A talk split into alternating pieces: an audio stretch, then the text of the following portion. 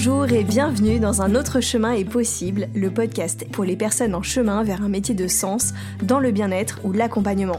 Je suis Marion, je suis docteur en pharmacie et naturopathe pour vous aider à prendre soin de vous au quotidien et également coach pour accompagner les personnes dans leur reconversion et lancement d'activité vers les métiers du bien-être et de l'accompagnement. C'est un chemin que j'ai moi-même entrepris il y a deux ans parce que je crois qu'un autre chemin est possible, un chemin où l'on prend soin de soi, où notre activité professionnelle elle est riche de sens, elle est alignée avec nos valeurs et notre mode de vie parce que je crois qu'on peut choisir et se réinventer. Ici, pas d'utopie. Dans ce podcast, je vous partage mon parcours, mes défis, mes victoires, mes réflexions et une dose d'inspiration pour traverser le chemin passionnant de l'entrepreneuriat tout en prenant soin de vous. Mais aussi des interviews de personnes inspirantes qui ont pris un autre chemin et qui vivent aujourd'hui leur activité. Après tout, si c'est possible pour elles, alors pourquoi pas pour vous? Si vous aimez ce podcast, vous pouvez me soutenir en vous abonnant sur vos plateformes d'écoute préférées, vous pouvez le noter ou laisser un petit commentaire et le partager autour de vous. Je vous laisse avec l'épisode.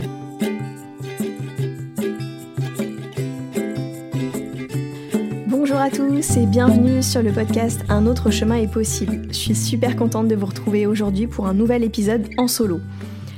Avant de commencer l'épisode, je voulais déjà vous dire un grand merci de vos retours, en tout cas sur le podcast. Vous êtes euh, nombreux à m'envoyer des messages, à me dire que ça vous fait du bien, que euh, vous aimez bien soit les interviews, soit les épisodes avec moi et que vous les trouvez euh, inspirants en tout cas. Donc je suis hyper contente de vous partager ça. C'est un vrai investissement pour moi, donc ça me fait vraiment plaisir d'avoir d'avoir ce genre de retour et ça me donne vraiment envie de continuer en tout cas. Pour ce nouvel épisode, j'avais très envie de vous parler d'un autre sujet qui me passionne, qui est l'entrepreneuriat. En fait, j'avais envie de faire une sorte de rapport d'étonnement après un an dans ce pays spécial de l'entrepreneuriat. Parce que finalement, la découverte de l'entrepreneuriat pour moi, ça a été une de mes plus belles surprises de ma reconversion. J'ai jamais fait le projet de me reconvertir euh, dans les métiers euh, de la naturopathie et du coaching en me disant c'est pour devenir entrepreneur. Pas du tout.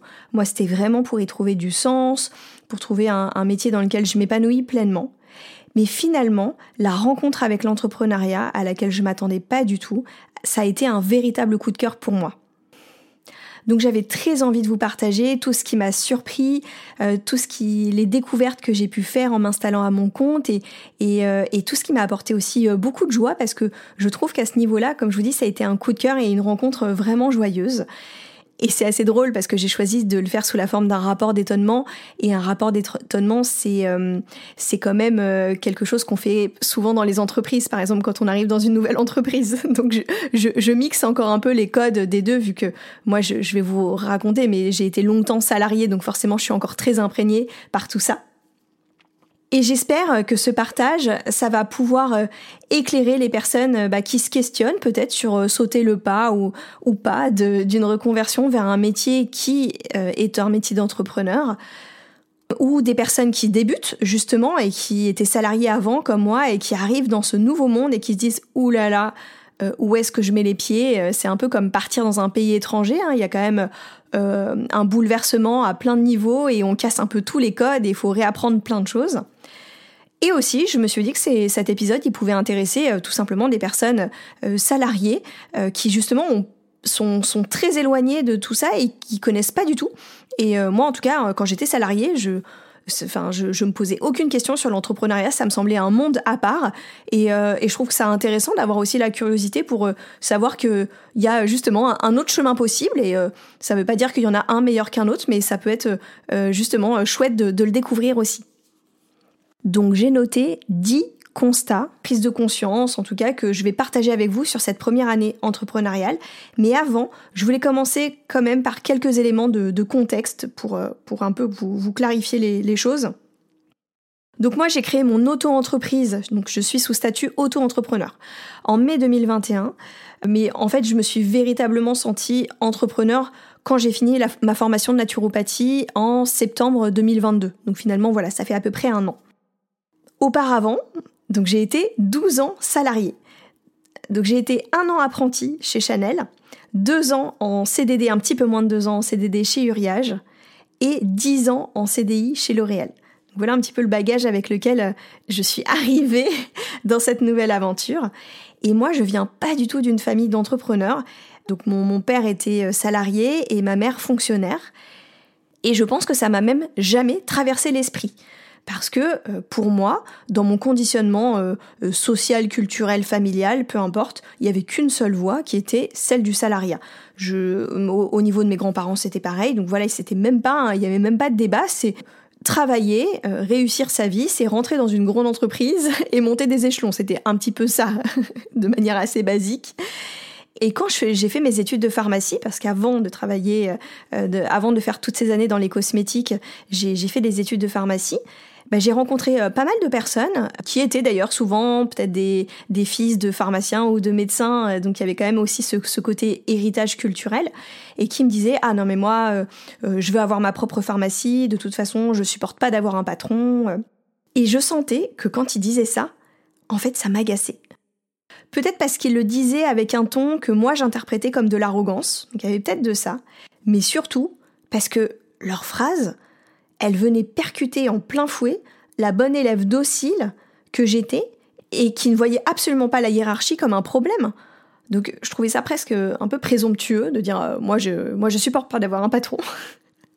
Donc voilà un peu pour vous dire avec quel bagage je pouvais je, suis arrivée dans, dans l'entrepreneuriat. Donc maintenant que ce contexte il est posé, je vais vous partager ces 10 constats à l'issue de cette première année.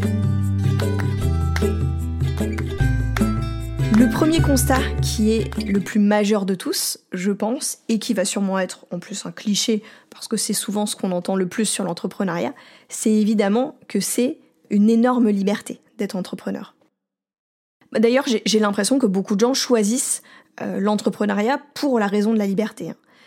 Mais comme moi, c'était pas quelque chose que j'avais prévu, je ne m'étais pas dit je vais être entrepreneur, bah du coup, ça a été une super belle surprise de goûter à cette liberté. Alors, quelle liberté? Bah déjà, la première, c'est la liberté de temps, euh, vraiment celle de s'organiser comme on veut. Et d'être flexible. Euh, ça veut dire que j'ai vraiment l'impression d'être assez maître de mon emploi du temps, de pouvoir euh, euh, caler dans la journée, euh, bah, si j'ai besoin d'aller faire une course, si j'ai besoin de prendre un rendez-vous, moi, vous savez, je, je fais souvent des, des, soins pour moi, pour prendre soin de mon, mon bien-être, bah, ça en général c'est des choses que je je vais pas hésiter à mettre en plein milieu de journée, en semaine et c'est pas uniquement des choses que avant je calais dans ma vie en soirée ou les week-ends. Donc ça, ça m'apporte vraiment cette souplesse, pareil dans la journée, de, de me dire, bah je prends une pause quand j'ai besoin de faire une pause, euh, je prends autant de pauses le midi que je veux en prendre, je commence à travailler à l'heure que je veux et je finis aussi à l'heure que je veux. Tout ça, c'est extrêmement flexible et c'est hyper agréable, faut bien le dire. Donc il y a déjà cette première liberté qui est ce que j'appellerais une liberté d'organisation, mais aussi au-delà de ça, il y a une vraie liberté d'action. Tout simplement bah, parce que comme je suis seule aux commandes, bah, c'est moi qui choisis mes projets, je, choisis la manière dont j'ai envie de communiquer, je choisis le type de client que j'ai envie d'accompagner.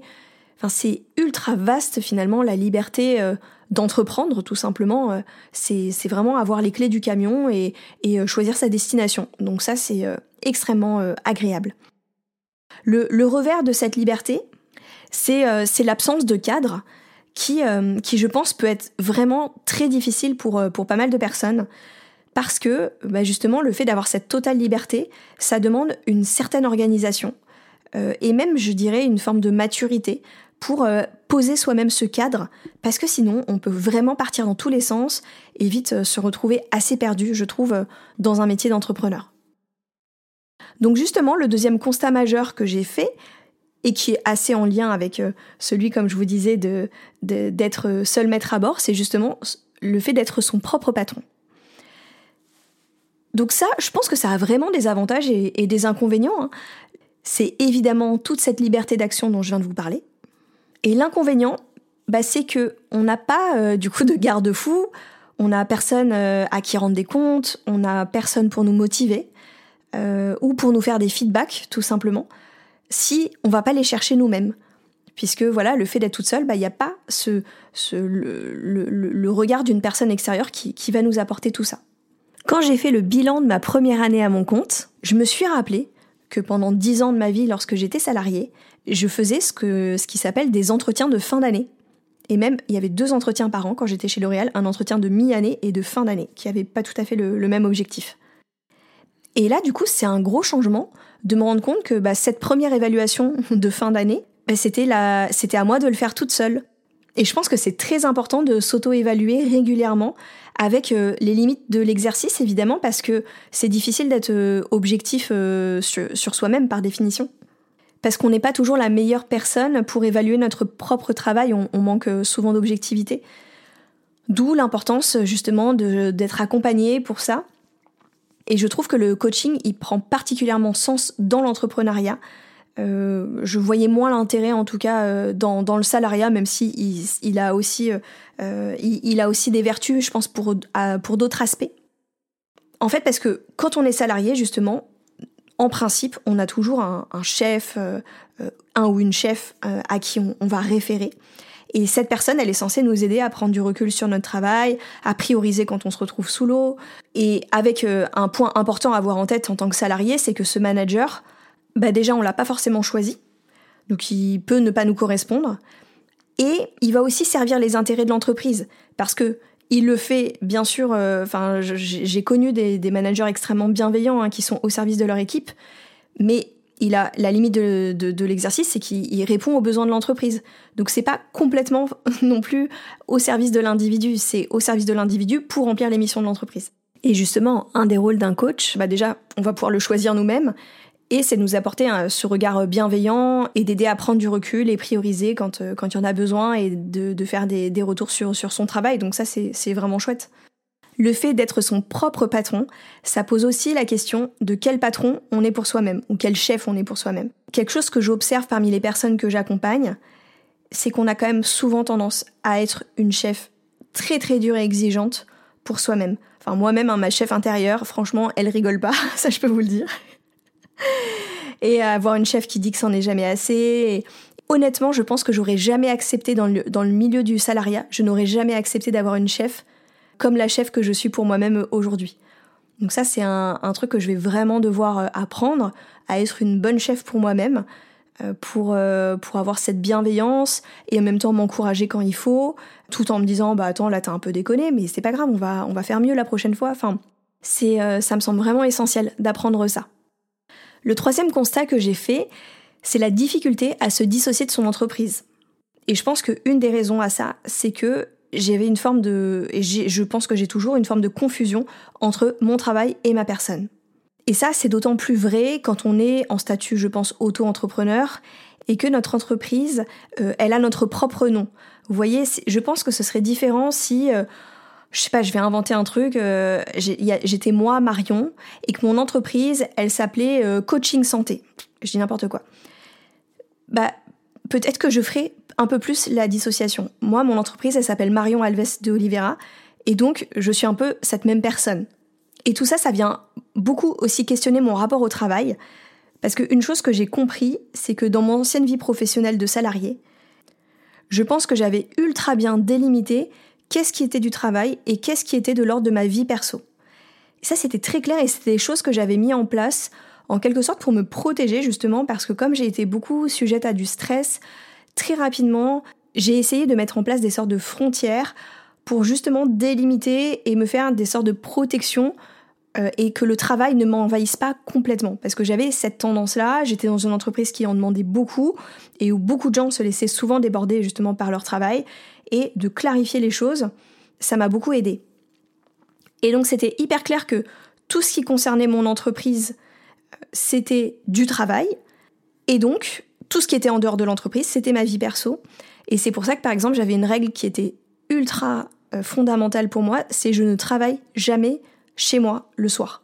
Bien sûr, il y a eu des exceptions dans certains moments, des coups de bourre, où il faut vraiment euh, euh, peut-être faire des petites choses en plus, et, je l'ai fait dans ces moments-là. Mais sinon, c'était vraiment une règle sur laquelle je transigeais jamais. Et là, c'est beaucoup plus difficile, parce que pour plein de raisons, déjà, je fais un métier passion, donc en fait, travailler le soir, bah, vu que c'est aussi une passion, bah, en vrai, entre faire ça et à loisir, j'en tire du plaisir dans tous les cas, donc euh, est-ce vraiment un problème? C'est une première question. Et puis, si je me suis réinvestie dans ma vie professionnelle, c'est aussi pour moi que je le fais, donc ça, ça a un autre intérêt. Euh, enfin, j'en suis la principale bénéficiaire, donc quelque part, c'est un peu un accord entre moi et moi-même, même si je pense vraiment que il va falloir aussi que j'apprenne à faire le même exercice de poser ces sortes de limites, de frontières pour ne serait-ce que pour préserver ma qualité de vie personnelle, et ça c'est vraiment important aussi. Le quatrième constat, c'est ce que j'ai appelé la non-linéarité de l'entrepreneuriat. Pour moi, une des différences majeures entre le salariat et l'entrepreneuriat, c'est que les revenus, ils sont aléatoires et irréguliers. Alors que dans le salariat, ils sont constants dans la majorité des cas, je pense, pour les, pour les personnes, et ça, ça change énormément notre rapport à l'argent. Alors comme je suis naturopathe, je vais faire une sorte de parallèle avec la nature. Et puis je regarde aussi beaucoup de documentaires animaliers avec mon fils qui a 3 ans. Euh, et, ça m'a donné un peu cette euh, idée de comparaison que je vais vous proposer. En fait, dans la nature, je remarque vraiment en, regardant ces documentaires à quel point les animaux, ils ont vraiment pas tout le temps à manger. Et même souvent, les, ce qu'on appelle les prédateurs, ils passent un peu leur vie à guetter pour pouvoir manger, pour pouvoir euh, trouver une proie, et que il y a des moments où il va y avoir énormément à manger. Euh, pendant euh, quelques semaines, par exemple, il y a un moment très particulier de l'année où il y a du plancton qui se développe et du coup ce plancton il va attirer euh, des bancs entiers de harengs et les harengs vont attirer des phoques et ensuite des baleines et tout ça. Ça je trouve ça hyper fascinant et on remarque que alors là c'est un festin pendant je sais pas combien de temps ça dure ce moment-là, ça dure quelques jours, quelques semaines et les animaux ils font des réserves et parce qu'après ils savent qu'ils vont peut-être rien manger pendant des semaines ou des mois. Et même si on regarde le cycle des saisons, c'est souvent ça. On sait qu'il y a plus d'abondance en été et qu'en hiver, ça va être une saison creuse. La nature, elle est profondément connectée à une forme de cyclicité. Et finalement, j'ai fait ce parallèle avec l'entrepreneuriat de me dire, mais en fait, euh, c'est finalement le fonctionnement d'un entrepreneur, c'est assez proche de cette cyclicité de la nature, cette non-linéarité. Et, euh, et en quelque sorte, c'est peut-être euh, plus en harmonie avec euh, les cycles de la vie et le, fait qu'il y ait une forme de non-permanence des choses. Parce qu'aujourd'hui, dans notre société, tout nous pousse à avoir un fonctionnement linéaire, comme le fait d'avoir euh, la même énergie tout au long de l'année, d'être tout le temps à fond. Et justement, le fait avec le salariat, il y a ce côté, de toute façon, on a tout le temps euh, de l'argent qui tombe de la même manière, mais ça aussi, ça entretient une performance qui est tout le temps censée être la même aussi toute l'année. Donc je sais pas si devenir entrepreneur, c'est quelque part revenir à, une forme d'état sauvage, j'irai peut-être pas jusque-là. Mais en tout cas, c'est une réflexion que j'ai eue sur ce côté, ce parallèle entre l'entrepreneuriat, la cyclicité de la nature, et euh, que j'avais envie de, vous partager dans, ces constats. Et donc ça m'amène au cinquième constat qui, euh, qui est assez lié à, à, tout ce que je viens de vous raconter, qui est l'insécurité et la précarité de l'entrepreneuriat.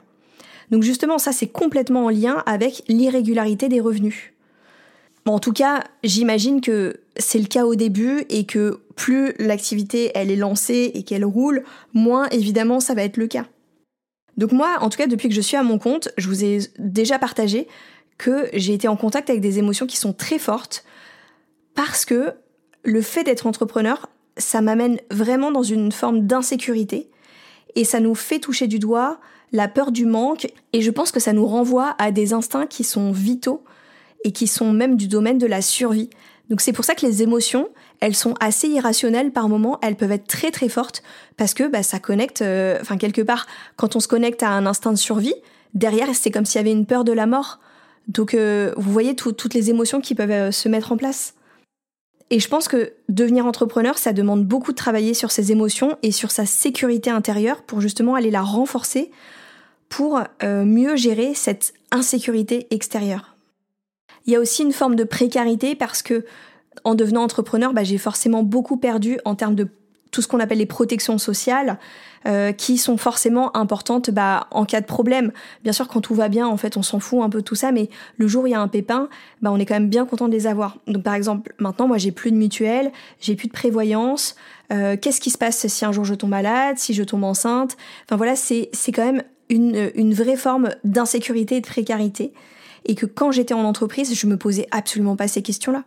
Donc pareil, là aussi, c'est des choses que je vais mettre en place au fur et à mesure que mon activité elle va se développer. Je vais, je vais essayer de pallier à ces formes d'insécurité et de, de précarité autrement, bah, en, en prenant euh, justement euh, euh, mutuelle, prévoyance, tout ça, en, essayant de, de, réfléchir comment je peux m'apporter ça d'une autre manière. Alors je vais vous faire encore une comparaison qui est peut-être hasardeuse, mais c'est une image qui m'est venue en cours d'année. J'ai fait un peu le, le parallèle avec le système féodal au Moyen Âge. À cette époque, il y avait des seigneurs qui allaient justement assurer la protection euh, des serfs, donc des personnes qui étaient euh, sous leur fief, euh, et qui allaient en retour être à leur service. Donc c'était une forme de synergie où l'un assurait la protection en échange de services. Finalement, je fais un peu le parallèle avec le salariat où une société nous, assure une protection à la fois financière et en termes de couverture sociale, et en échange de d'être au service de cette société. Je ne sais pas si cette comparaison vous parlera. en tout cas, moi, ça m'a pas mal euh, ouvert les yeux et je vais voir l'entrepreneuriat comme une totale indépendance, mais du coup, pas de protection. Ça, c'est vraiment l'envers euh, de la médaille. Et donc, ça m'amène au sixième point, qui est justement celui de l'indépendance. Donc ça, c'est un point clé parce que souvent, l'autre nom qu'on donne aux entrepreneurs, on, parle aussi des fois des indépendants. Et ça, c'est pas pour rien. Pour moi personnellement, j'ai vraiment réalisé à quel point c'était une voie d'émancipation et d'autonomie qui me faisait grandir et dans laquelle je trouve beaucoup de fierté et d'accomplissement. Peut-être qu'un jour je reviendrai au salariat et peut-être autrement, peut-être que ça sera une forme de mix euh, entre euh, peut-être que j'aurai euh, un peu d'activité salariée et le reste en entrepreneur. Je sais pas, tout reste tout reste ouvert, mais en tout cas, je sens que j'avais besoin aujourd'hui dans mon parcours de vie de faire cette expérience de l'entrepreneuriat parce que elle est ultra transformatrice et elle m'est surtout très bénéfique pour voir qu'il y a un autre chemin possible que celui du salariat. Moi, je prône toujours le fait de faire de vrais choix et souvent les choix qu'on fait par automatisme, comme celui du salariat pour moi, ben en fait c'est pas un vrai choix, c'est un choix de conditionnement. Et en faisant ce parcours maintenant entrepreneurial, ben, j'agrandis complètement mon champ des possibles et je m'affranchis des conditionnements de départ pour trouver ma voie de liberté. Et en ça, je trouve justement c'est vraiment une voie euh, d'émancipation euh, énorme. Et en plus, quand je parlais d'autonomie, c'est le fait de, de créer sa réalité financière en toute autonomie. Et ça, c'est franchement impressionnant, je trouve. Le septième constat, il est aussi en lien avec le précédent, donc l'indépendance, c'est celui de la solitude. Alors, je vous le partage, et pourtant, c'est pas du tout quelque chose qui m'a dérangé, mais c'est un fait. En tant qu'indépendant, et en particulier donc les solopreneurs, les entrepreneurs seuls, bah, par définition, ils sont seuls. et alors j'ai été euh, assez surprise, j'ai lu qu'une des raisons principales pour lesquelles les gens euh, reviennent de l'entrepreneuriat pour retourner vers le salariat, et eh ben c'est souvent la raison principale, c'est souvent la solitude. C'est pas l'insécurité dont je vous ai parlé. Pas du tout. Alors je pense que dans certains cas ça l'est, mais finalement la solitude c'est quelque chose qui pèse à beaucoup de personnes. Donc ça c'est vrai, déjà je vous avais dit on n'a pas de chef, on n'a pas de collègue non plus, et il y a vraiment ce truc de d'être seul dans ces journées et d'avoir personne pour nous rebooster, euh, pour nous changer les idées, pour euh, ou justement ce côté à qui rendre des comptes parce que des fois c'est aussi utile d'avoir euh, d'avoir ça pour pour se s'obliger un peu à faire des choses. Et d'ailleurs, moi quand j'accompagne les personnes en coaching, c'est quelque chose sur lequel je mets un point d'honneur. Justement, entre les séances, j'aime bien envoyer un petit message pour demander si tout va bien, pour prendre des nouvelles, parce que je pense que c'est vraiment important de, se sentir soutenu, justement. Et indépendamment du poids de la solitude dont je vous parlais, je pense que au-delà de ça, euh, fonctionner seul dans l'entrepreneuriat, c'est extrêmement limitant. Je, je pense même qu'on ne peut pas fonctionner tout seul. Parce qu'à un moment, il va falloir développer un réseau un réseau d'entraide tout simplement.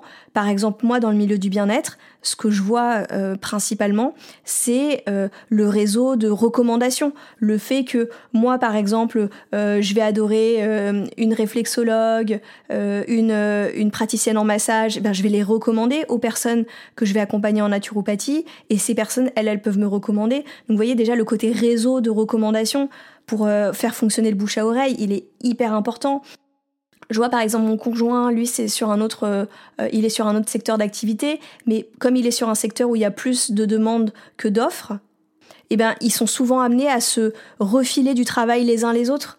Euh, et donc ça, pareil, je pense dans des métiers par exemple comme le graphisme, euh, des choses comme ça, ça, peut souvent arriver qu'il y en a un qui a trop de commandes, bah du coup il va adresser vers d'autres personnes. Donc tout ça, l'importance du réseau, elle va être vraiment hyper importante dans l'entrepreneuriat. Et je pense évidemment l'importance de bien s'entourer. Et je pense que je ferai un épisode sur le sujet parce que je, je crois vraiment que c'est quelque chose que j'ai bien mis en place. Et donc, ça fait que je me sens vraiment à aucun moment seule dans mon activité. Vraiment. Et, euh, et en plus de ça, par contre, dans la journée, je suis seule dans mon travail, sauf quand j'ai des rendez-vous. Et j'adore ça. Je trouve ça génial parce que mon énergie, elle n'est pas pompée à droite à gauche par d'autres personnes. Je suis euh, seule dans ma bulle. Et quand j'ai besoin, je suis tout le temps en lien et en connexion avec plein plein d'autres personnes. Et ça, ça me convient vraiment, vraiment. Le huitième constat, ça va être que être entrepreneur, c'est être un couteau suisse. Donc ça aussi, c'est quelque chose que j'adore. Je pense que peut-être que c'est aussi des choses qui sont amenées à évoluer parce que quand une activité se développe, on va déléguer certaines tâches, mais en général, je pense que tout entrepreneur au départ, bah, il est obligé de quasiment tout faire. Et donc, euh, c'est vraiment ce côté touche à tout qui est aussi euh, riche et intéressant. Moi, dans mon métier aujourd'hui, j'aime autant faire des séances avec des personnes que communiquer, que faire ce podcast, euh, que réfléchir à qu'est-ce que justement à faire un bilan sur mon activité. Enfin, toutes ces facettes là, je les trouve hyper intéressantes. En plus, ça c'est quelque chose que je pense évolue euh, d'autant plus à notre époque avec les réseaux sociaux, parce que si je prends le parallèle avec un naturopathe qui se lançait peut-être il y a une dizaine d'années, même encore avant, euh, bah son but ça allait vraiment de se faire connaître dans son quartier, ça allait, c'était comme ça qu'il allait se lancer. Maintenant, il y a aussi toute la partie en ligne qui a explosé, bah, déjà avec ces dernières années et encore plus avec le Covid, mais qui fait que la communication digitale alors tout le monde n'a pas envie de le faire et ça je le comprends complètement, mais du coup c'est vraiment euh, une part importante, je trouve, d'une activité également. Je vous raconte une anecdote, c'est euh, au tout début que je faisais de mes consultations de, naturopathie. J'ai une personne qui était euh, une DRH qui est venue me voir et elle me demande alors t'es contente de ta reconversion? Et je lui réponds mais oui j'adore et j'adore le côté entrepreneur et elle me regarde un petit peu euh, surprise et elle dit ah bah oui hein, c'est sûr euh, maintenant tu dois gérer ta compta aussi hein. et ça m'a fait hyper rire parce que en fait euh, c'est tellement oui ok bien sûr il y a la compta mais je trouve que c'est vraiment une partie mineure de l'activité qui fait partie du côté couteau suisse évidemment on va pas se mentir la partie administrative financière tout ça euh, mais euh, mais c'est une toute petite partie et je trouve que c'est le côté justement euh, couteau suisse il est beaucoup plus large que ça et je pense que plein de gens se rendent pas compte que derrière il y a toute une, casquette gestion de projet aussi moi j'adore je passe un temps fou par exemple sur le côté à m'organiser c'est ce que j'appelle mon temps agenda, organisation, priorisation. Enfin, c'est une partie importante de, mon activité aussi, de me poser ces questions-là, par exemple. Euh, et, tout ça, le côté couteau suisse, c'est quelque chose qu'on n'apprend absolument pas dans les formations. Et là, je vous parle, moi j'ai fait deux formations en naturopathie et coaching, mais j'imagine que pour plein d'autres formations, c'est la même chose. On nous forme à un métier, alors que le dit métier, c'est euh, qu'une petite partie finalement de l'activité et qu'il y a tout le reste à côté pour lequel, bah, euh, pour les personnes justement qui viennent de métiers salariés avant, bah, ça va être un vrai apprentissage alors évidemment, euh, il existe des tonnes de formations euh, en dehors pour apprendre tout ça et aussi le fait de se faire accompagner. Mais sinon, euh, faut, apprendre ça tout seul, quoi, en, sortant. Et un peu, ça peut être un peu la douche froide en sortant d'études. Et le neuvième constat, c'est celui que l'entrepreneuriat, c'est aussi un monde avec ses injonctions, ses stars, enfin tout son univers. Bah, en fait, je pense que c'est le cas comme dans tous les milieux, mais évidemment, comme je le connaissais pas avant euh, d'être entrepreneur, bah, aussi, ça fait aussi partie de, des découvertes. C'est vrai que dans ce milieu-là, il y a plein de personnes qui sont vraiment euh, inspirantes, avec des, des, parcours assez dingues, avec euh, des personnalités qui sortent un peu du commun. Et, et ouais, c'est super inspirant, je trouve, pour moi en tout cas, de, de voir toutes ces personnes du milieu entrepreneurial avec aussi euh, des côtés un peu moins sympas, je trouve, comme bah, parfois justement la course au chiffre d'affaires, à qui réussit le mieux.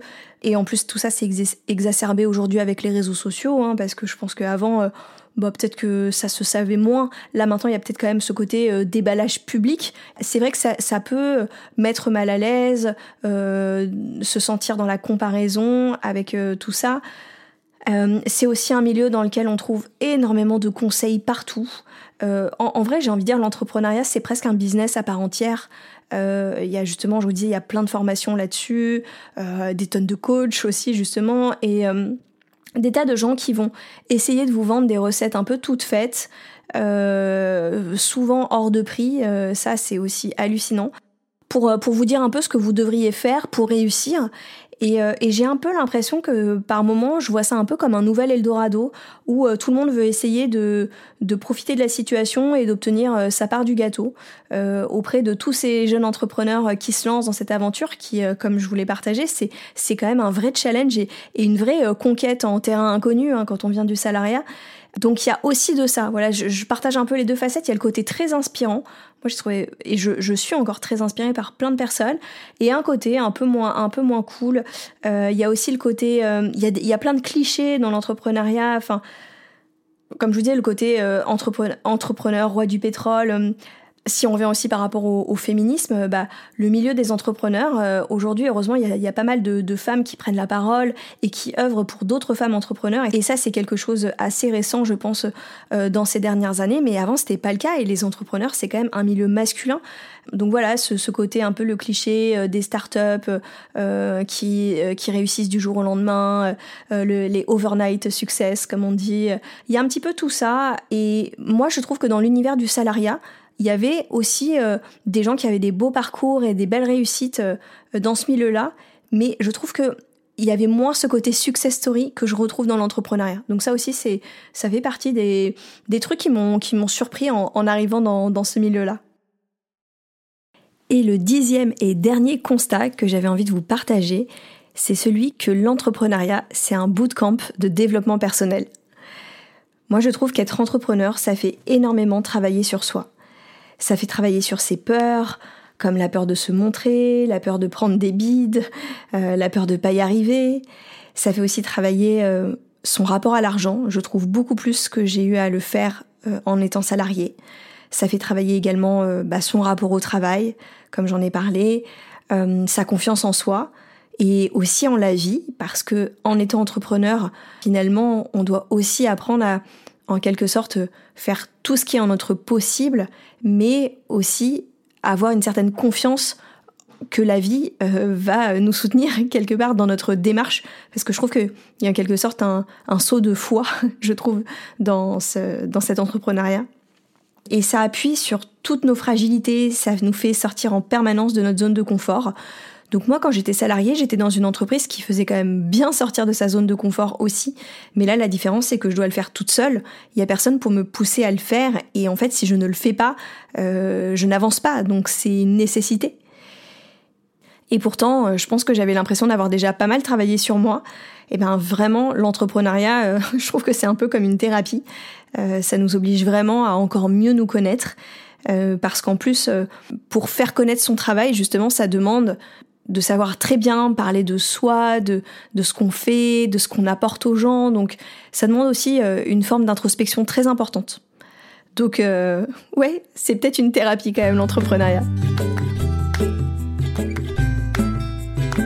Donc pour conclure, je vais récapituler les 9 points parce que c'était quand même assez dense. Donc le premier c'était la liberté, le deuxième c'est être son propre patron, le troisième c'est la difficulté à se dissocier de son entreprise, le quatrième, c'est la non-linéarité. Le cinquième, c'est l'insécurité et la précarité. Le sixième, c'était l'indépendance. Le septième, la solitude. Le huitième, le couteau suisse. Le neuvième, les injonctions et les clichés. Et le dixième, le bootcamp de développement personnel. Donc si je devais conclure, je dirais qu'être entrepreneur, pour moi, c'est avant tout un état d'esprit. Évidemment, tout ce que je vous ai partagé, c'est mon constat au bout d'un an. Donc, euh, bah, on va voir s'il évolue dans le temps. Moi, j'espère que ce podcast est là pour durer et que j'aurai l'occasion de peut-être de vous dire dans un an quelles sont les autres prises de conscience. Mais je trouve que, en tout cas, les premières prises de conscience, c'est toujours souvent les plus importantes. Et ce que j'ai remarqué dans mon métier, puisque j'accompagne des entrepreneurs à, lancer euh, leur activité, donc principalement dans le domaine du bien-être, mais j'ai aussi euh, une graphiste, j'ai eu aussi euh, une, entrepreneuse dans la vente de produits physiques, bah, je remarque quand même que tous les, enfin, les ressentis sont quand même assez proches, même si les secteurs sont différents. Il y a quand même beaucoup de, de similitudes au fait d'être entrepreneur. Alors ça amène une question, est-ce que tout le monde peut être entrepreneur? Bah franchement je pense pas parce que je pense vraiment que ça peut ne pas convenir à beaucoup de personnes du fait de l'absence de cadre dont je vous ai parlé, du fait de la solitude, qui était un point vraiment important, et de l'insécurité financière parce que ça peut être vraiment trop dur à supporter pour pas mal de personnes et, vraiment se dire bah non ça me convient pas cette façon de faire. En ce qui me concerne, je me sens plutôt comme un poisson dans l'eau et euh, je pense que ça correspond parfaitement à mon tempérament et au côté euh, créatif et un peu aventurier que, je peux avoir. Parce que ouais, je, pense vraiment qu'être entrepreneur, c'est euh, être véritablement un aventurier de sa vie professionnelle. et, et, je pense qu'une fois que j'aurai avancé et davantage réglé la partie insécurité, qui est aujourd'hui, euh, je pense, mon plus grand point de difficulté dans l'entrepreneuriat, parce que toutes les autres que je vous ai partagées, pour moi, c'est plutôt euh, vraiment des belles surprises. Bah, je pense que ça peut vraiment être un style de vie qui peut complètement me convenir. Mais je suis aussi contente euh, de devenir entrepreneur après avoir fait cette longue expérience de salarié, parce que je pense que plus jeune, ça ça aurait pas été euh, du tout possible pour moi parce que j'avais besoin d'être davantage encadrée, justement j'avais besoin d'être accompagnée, d'être euh, drivée. Enfin, je pense que j'avais vraiment besoin de ça et j'aurais jamais pu être euh, entrepreneur beaucoup plus jeune, ou en tout cas en, début de, en début de, carrière. Et d'ailleurs, j'ai beaucoup d'admiration pour les jeunes entrepreneurs et ceux qui le sont depuis toujours parce que vraiment, je sais pas comment ils font. Et finalement, dédicace à ces fameuses personnes à la fac qui me disaient dès le départ qui savait qu'il voulait être entrepreneur, bah euh, chapeau parce que se lancer tout seul sans avoir fait euh, d'expérience euh, avant dans, dans, un cadre justement qui sécurise, je trouve que c'est c'est franchement impressionnant. Donc j'espère que ça vous aura éclairé si de votre côté vous vous posez la question euh, bah, de prendre ce chemin ou si vous êtes au commencement de ce chemin entrepreneurial. Bah, j'espère que je vous aurai partagé tout ça avec autant de joie que moi j'en ai eu en tout cas à vivre cette première année d'entrepreneuse. Et je vous remercie pour votre écoute. Si vous avez aimé cet épisode, n'hésitez pas à le partager autour de vous, à le noter ou me laisser un petit commentaire sur Apple Podcast pour, euh, pour le faire connaître, ça aide vraiment. Je vous retrouve bientôt pour un prochain épisode et d'ici là sur Instagram ou en séance justement pour vous accompagner dans votre vie d'entrepreneur sur tous les aspects qu'on vient d'évoquer ensemble. Euh, je crois vraiment qu'au travers cet épisode, j'ai partagé à quel point il est crucial dans certaines étapes, en tout cas de son parcours, de se faire accompagner dans son activité pour justement prendre du recul, lutter contre la solitude. Enfin, je pense que ça peut être extrêmement précieux. Donc si vous avez envie d'en faire l'expérience, je propose des séances découvertes gratuites pour que vous puissiez essayer et voir si mon approche vous plaît. Vous trouverez les infos dans la description de l'épisode ou sur mon site internet. Donc je vous dis à très bientôt et d'ici là, prenez soin de vous.